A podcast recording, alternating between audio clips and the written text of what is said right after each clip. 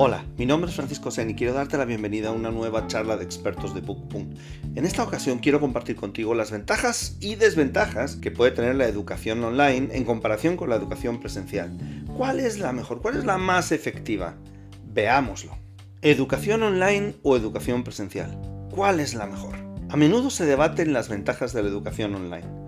Algunas personas creen que la educación en línea es tan buena como la educación presencial, mientras que otras creen que no es tan efectiva. Hay algunas ventajas de tomar clases en línea que son obvias.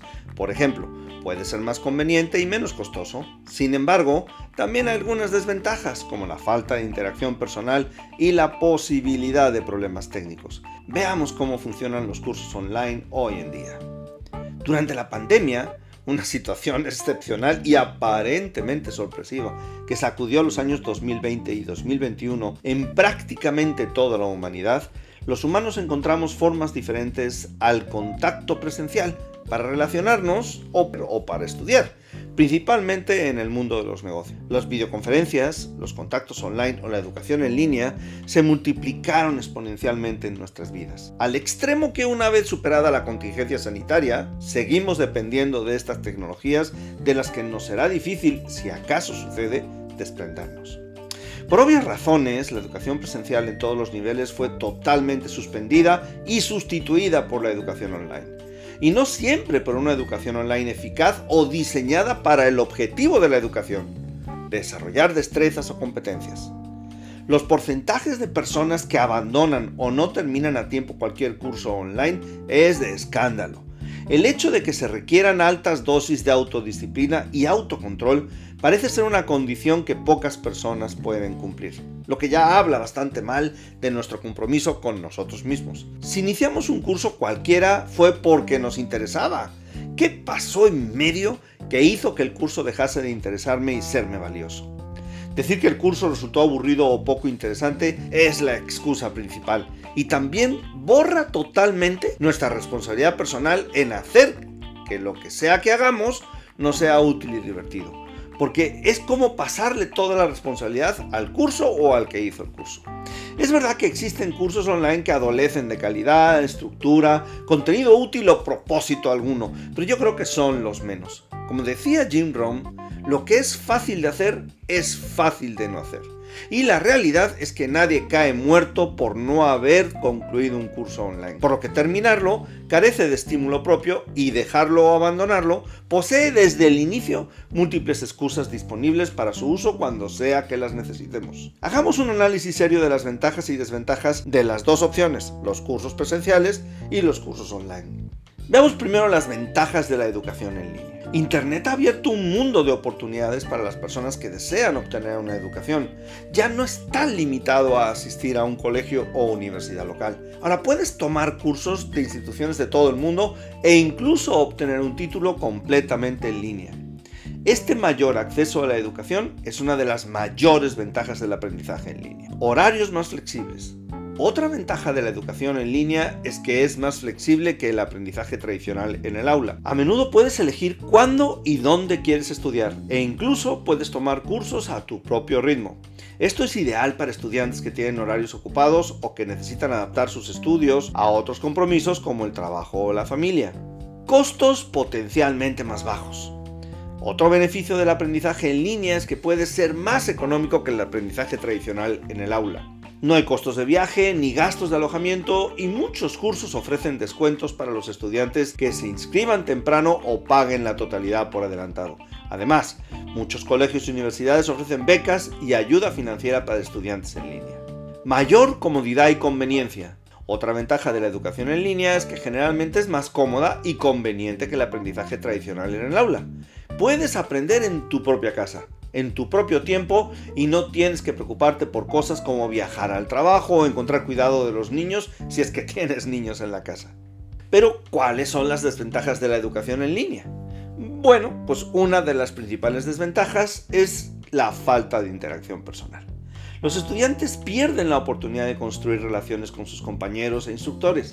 Esto puede conducir a sentimientos de aislamiento y soledad, Además, los estudiantes pueden tener dificultades para obtener ayuda cuando la necesiten. Requiere más autodisciplina. Otra desventaja de la educación en línea es que requiere más autodisciplina que el aprendizaje tradicional en el aula. Los estudiantes necesitan estar motivados y organizados para tener éxito. También necesitan ser capaces de administrar su tiempo de manera efectiva. De lo contrario, es posible que se retrasen en sus cursos.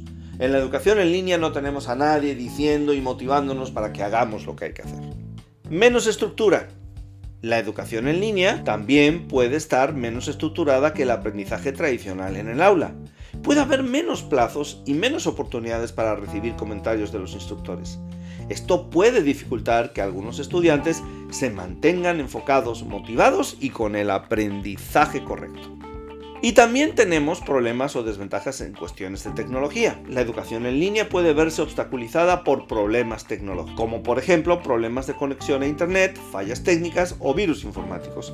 Estos problemas pueden interrumpir las clases y dificultar que los estudiantes accedan a los materiales del curso. Y por último, el último problema, cómo medir eficazmente el aprendizaje. Una de las tareas más retadoras de los cursos online es la medición del aprendizaje de las competencias desarrolladas. En la educación online, los cuestionarios o exámenes están sujetos a enormes probabilidades de engaño, trampas y mentiras. Por más que se inventen tecnologías para evitar el copiado o la trampa, siempre encontraremos la manera de burlar estos controles. Tanto es así que muchas personas hoy en día comparan la educación online con los cursos a distancia de hace decenas de años, que en su momento supusieron una democratización de la educación extraordinaria, pero que eran ampliamente rechazados por la mayoría de los empleadores. Famoso es el caso de José Silva, el desarrollador del método Silva de control mental, quien sacó sus ideas de un curso de electrónica por correspondencia. Primero puso su taller de reparación de aparatos electrónicos y de este taller obtuvo la inspiración de que los cerebros funcionaban como las radios, recibiendo ondas del universo. Por loca que parezca la idea, el método que desarrolló ha sido seguido con notable éxito por miles de personas en el mundo. Conclusión.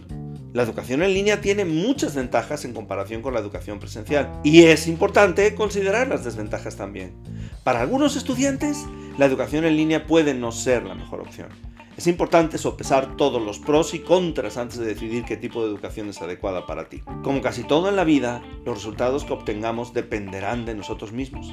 Ni todos los alumnos responden bien a la educación más tradicional, ni todos lo harán con la educación online y pasará lo mismo con las materias o competencias a desarrollar. Mientras que las habilidades duras o técnicas serán más propicias para ser enseñadas presencialmente, las habilidades blandas o relacionales, tales como la inteligencia emocional o las habilidades de comunicación, serán dirigidas irremediablemente hacia los cursos online. Los cursos online llegaron para quedarse y gracias a la inteligencia artificial cada vez tendremos una mayor cantidad de opciones, metodologías y novedosos contenidos al alcance de la humanidad completa y con tan solo la necesidad de un teléfono móvil. No hace falta que hagas cuenta. Muchas gracias por haber formado parte de esta conversación. Mi nombre es Francisco Sen y quiero poner a tu disposición todos los recursos que he ido desarrollando a lo largo de mi vida profesional. Mi sitio web es franciscocáceresen.com en el cual podrás encontrar muchos otros artículos al respecto de lo que significa desarrollo y crecimiento personal y formas de contacto a través de las cuales espero poder serte de utilidad para que logres alcanzar los grandes propósitos y objetivos que con toda seguridad has planteado para tu vida. Muchas gracias.